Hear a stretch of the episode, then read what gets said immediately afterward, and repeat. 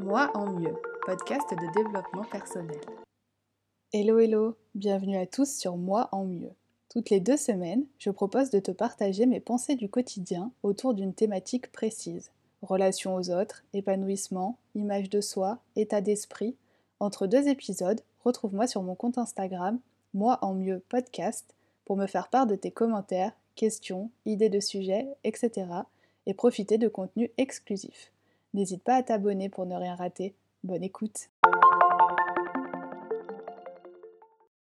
Aujourd'hui, nous allons aborder un sujet un peu plus difficile que d'habitude, mais essentiel dans nos vies quotidiennes, les épreuves.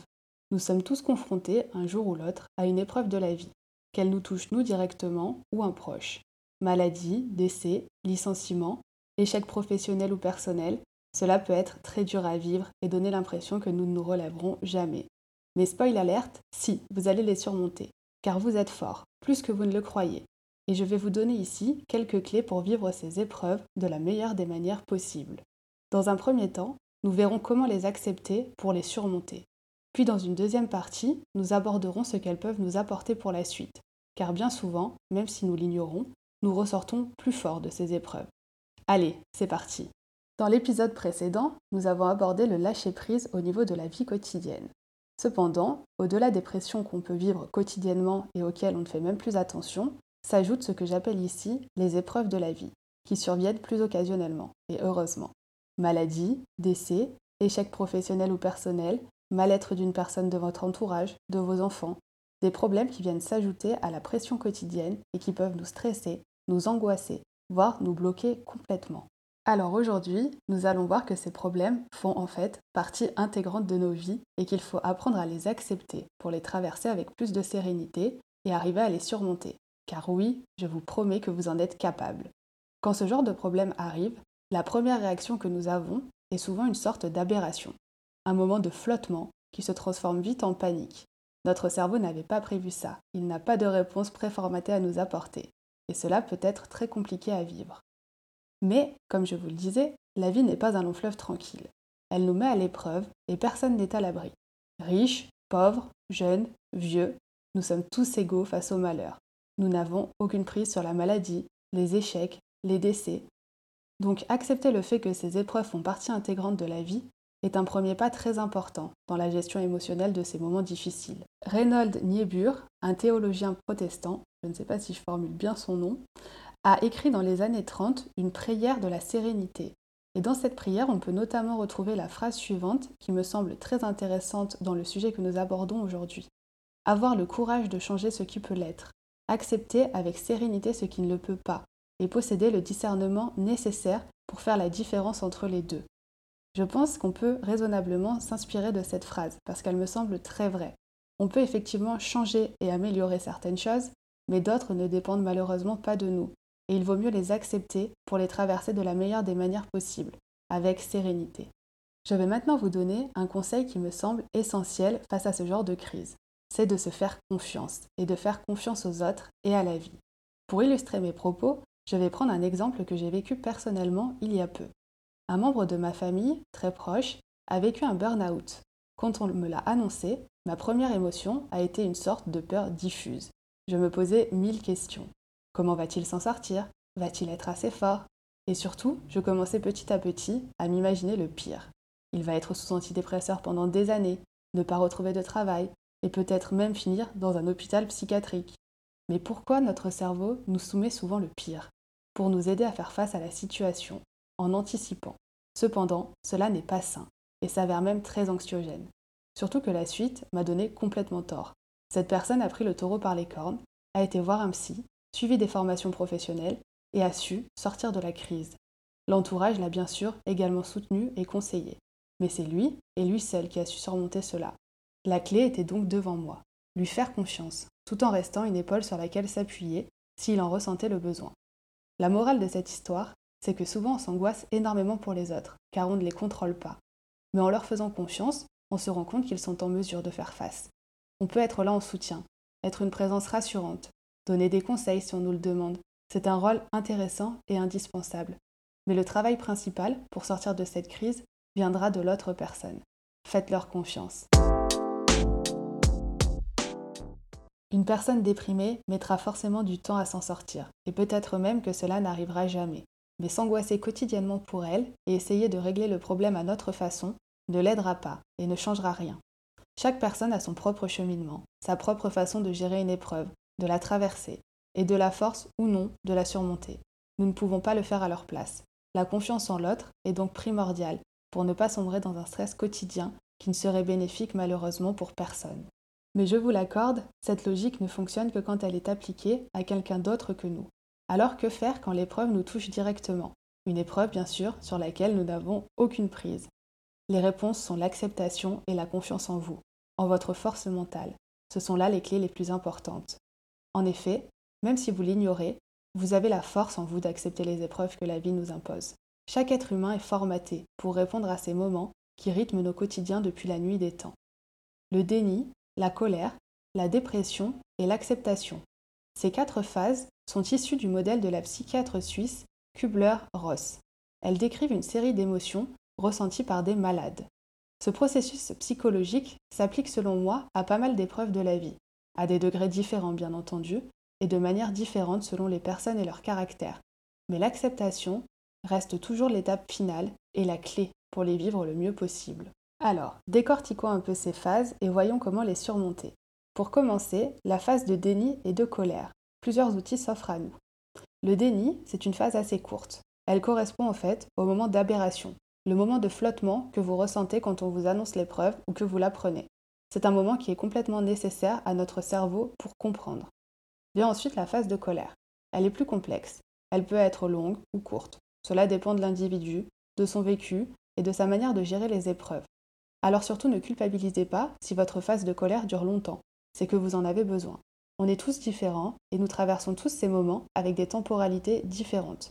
Vous avez bien sûr le droit d'être en colère, d'avoir du mal à accepter. Ces épreuves doivent bien sûr être vécues à votre propre rythme. Un seul impératif, écoutez-vous. Cependant, votre colère doit être extériorisée pour passer. Il faut en parler, il faut que vous évacuiez votre agressivité. C'est primordial pour dépasser cette phase. Parlez-en avec vos proches ou avec un professionnel si vous n'y arrivez pas. Défoulez-vous. Bref, extériorisez. Votre colère, elle est complètement légitime. Elle fait partie du processus d'acceptation.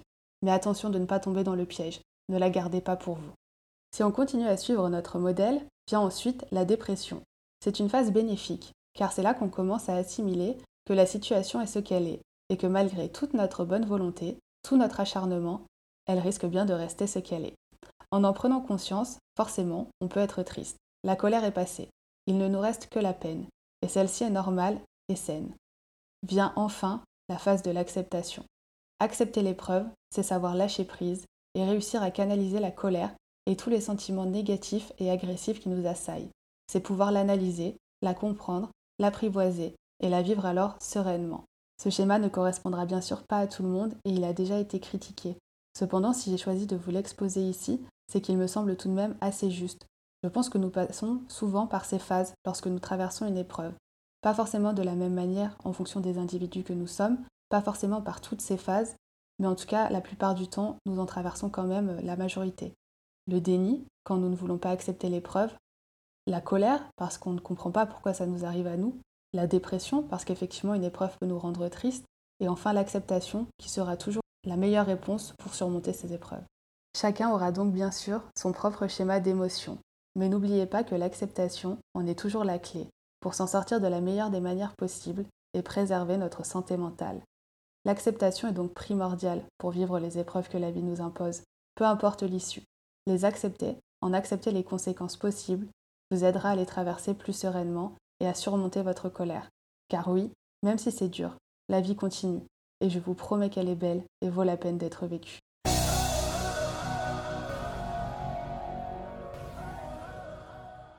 Passons maintenant à la deuxième partie de cet épisode. Comment sortir plus fort des épreuves que nous traversons Quand nous sommes en plein dedans, il peut être très compliqué d'en voir le bout, de relativiser. On s'imagine le pire et on se dit que cela ne va jamais finir. Mais rassurez-vous, une épreuve est toujours passagère. Elle est plus ou moins longue, mais passagère. Vous ne vivrez pas une vie entière d'épreuves, et heureusement.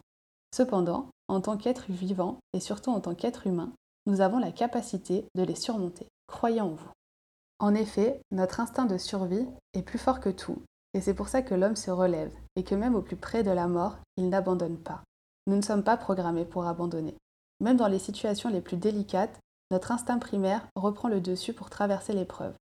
Les instincts désignent notre part animale, celle programmée génétiquement, qui nous permet de survivre, rappelle le psychanalyste Saverio Tomasella. L'instinct de survie est plus ou moins développé selon les individus, leur histoire, celle de leurs ancêtres, mais en tant qu'être humain, il est de toute façon gravé en nous. Il prendra forcément le dessus. On parle surtout de cet instinct dans des circonstances de peur ou de stress immédiat, que ce soit des agressions, des phobies, des choses de ce genre-là. Cependant, si je vous en parle aujourd'hui, c'est que je pense que cette notion s'applique aussi aux épreuves de la vie. Cet instinct nous sert à les traverser, à les emmagasiner et donc à en sortir plus fort. De plus, nous nous en souviendrons par la suite, car ces épreuves sont gravées en nous et elles nous permettent d'assimiler des mécanismes que nous mettrons en place quand une autre surviendra. Elles nous permettent donc d'être de plus en plus forts et d'être de plus en plus en capacité de les surmonter. Les épreuves, en fait, nous forgent, elles nous renforcent, quoi qu'on en dise. Et oui, chaque épreuve nous instruit, nous apprend. Nous devons réfléchir, anticiper, trouver des solutions, faire un travail sur nous pour les accepter. Surmonter une épreuve, ce n'est pas quelque chose d'anodin. Ça peut même être très dur. Ça peut nous abîmer physiquement, psychologiquement. Mais au final, vous aurez toujours appris sur vous, sur les autres, sur vos capacités, et vous en sortirez plus fort. Les questionnements et les réflexions intérieures que nous menons lors de ces épreuves nous permettent de comprendre de nouvelles leçons de vie. Et grâce à elles, nous pouvons évoluer en améliorant nos comportements ou notre façon de voir les choses. Au cœur de l'épreuve, évidemment, on ne se rend pas compte. Il est encore trop tôt pour comprendre les enseignements que celle-ci nous apporte. Mais quelque temps après, vous vous rendrez compte que du positif en est également ressorti. Pour vous donner un exemple, imaginez que vous êtes licencié. Cela peut être très dur à vivre. Nous avions un confort, des collègues sympas, des missions passionnantes, et du jour au lendemain, tout s'arrête. Vous vous sentez nul, inutile, rejeté. Mais une fois que vous l'aurez accepté, ce sera l'occasion de réfléchir à de nouveaux projets, de vous réorienter peut-être comme vous aviez toujours voulu, ou bien encore de déménager car ça fait longtemps que vous en rêviez, ou tout simplement de prendre quelques mois pour vous, de profiter de votre famille, et finalement, cette épreuve qui était à la base très négative vous aura apporté du positif. Je vais vous proposer un autre exemple un peu plus dur, car je vous entends déjà me dire que le premier était trop facile. Prenons l'exemple d'un proche malade ou qui décède. Cette épreuve est extrêmement difficile, mais elle va tout de même vous permettre de réaliser un véritable travail sur vous-même d'acceptation. Vous allez grandir, perdre certaines illusions, c'est sûr, mais mûrir, et vous serez plus fort quand une autre épreuve se présentera. Je vais vous concrétiser cet exemple. Pour cela, je vais puiser dans ma famille, ma plus grande source d'inspiration. Ma grand-mère a perdu son mari il y a maintenant 11 ans. Ils vivaient ensemble depuis plus de 40 ans. L'épreuve a été extrêmement difficile, surtout pour une personne de cette génération qui avait l'habitude de tout partager avec sa moitié. Ils vivaient littéralement l'un pour l'autre. Donc quand un des deux lâche, difficile de repartir. Elle est restée très triste et renfermée sur elle de longs mois. Comme je vous l'ai expliqué dans la première partie, le temps peut être long avant d'atteindre l'acceptation, mais chacun son rythme. Aujourd'hui, elle a su traverser cette épreuve et en ressortir plus forte.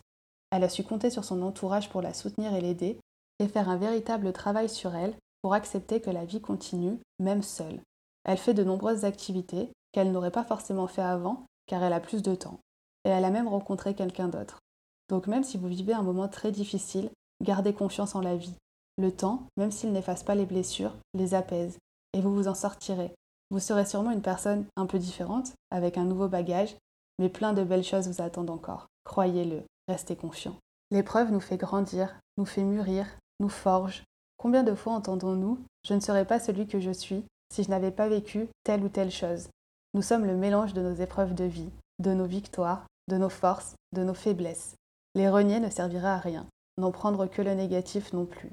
Si vous réalisez le travail d'acceptation vu dans la première partie, vous en ressortirez forcément plus fort. Peut-être un peu abîmé, mais qui n'est pas abîmé Cela fait également partie de chaque être humain.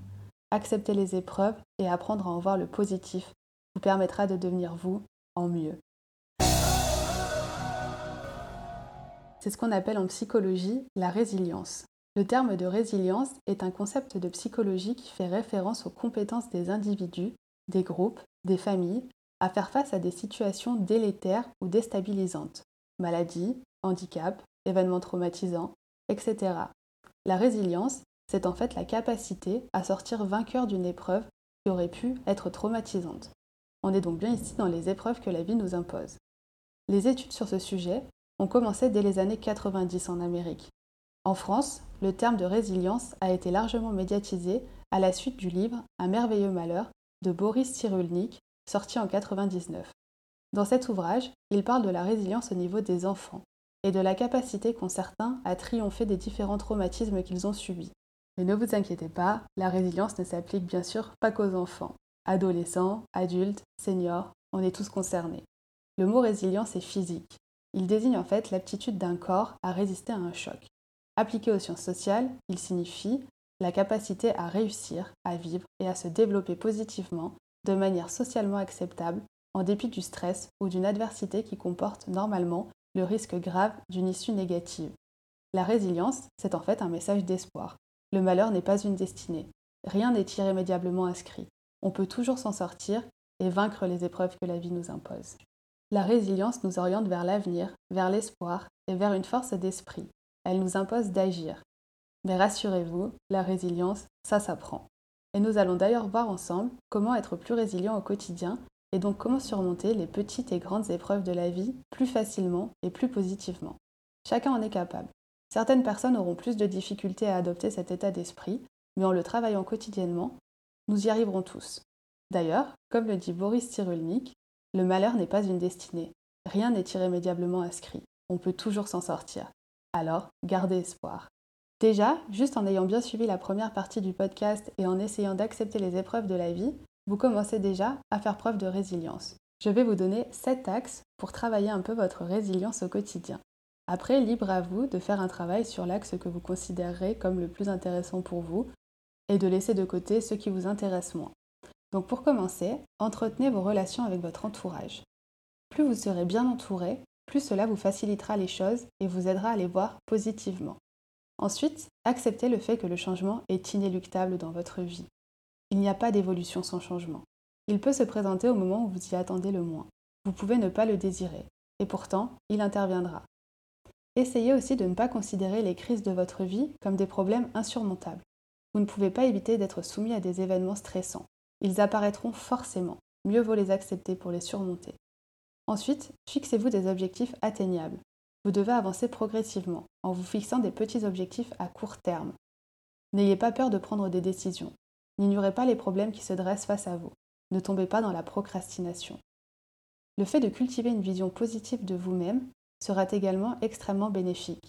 La confiance en nos propres capacités est une attitude positive. Enfin, exprimez vos émotions. Même si vous ressentez des choses très négatives, ne gardez pas tout pour vous. Plus facile à dire qu'à faire, commencez petit à petit. D'ailleurs, si vous avez déjà appliqué mes conseils sur la bienveillance du premier épisode de mon podcast, vous avez déjà avancé sur la voie de la résilience. Vous vous aimez plus, vous êtes donc plus indulgent avec les autres et vous prenez les choses plus sereinement. Si vous essayez également de davantage lâcher prise dans votre vie, vous apprenez alors à combattre votre angoisse et votre stress.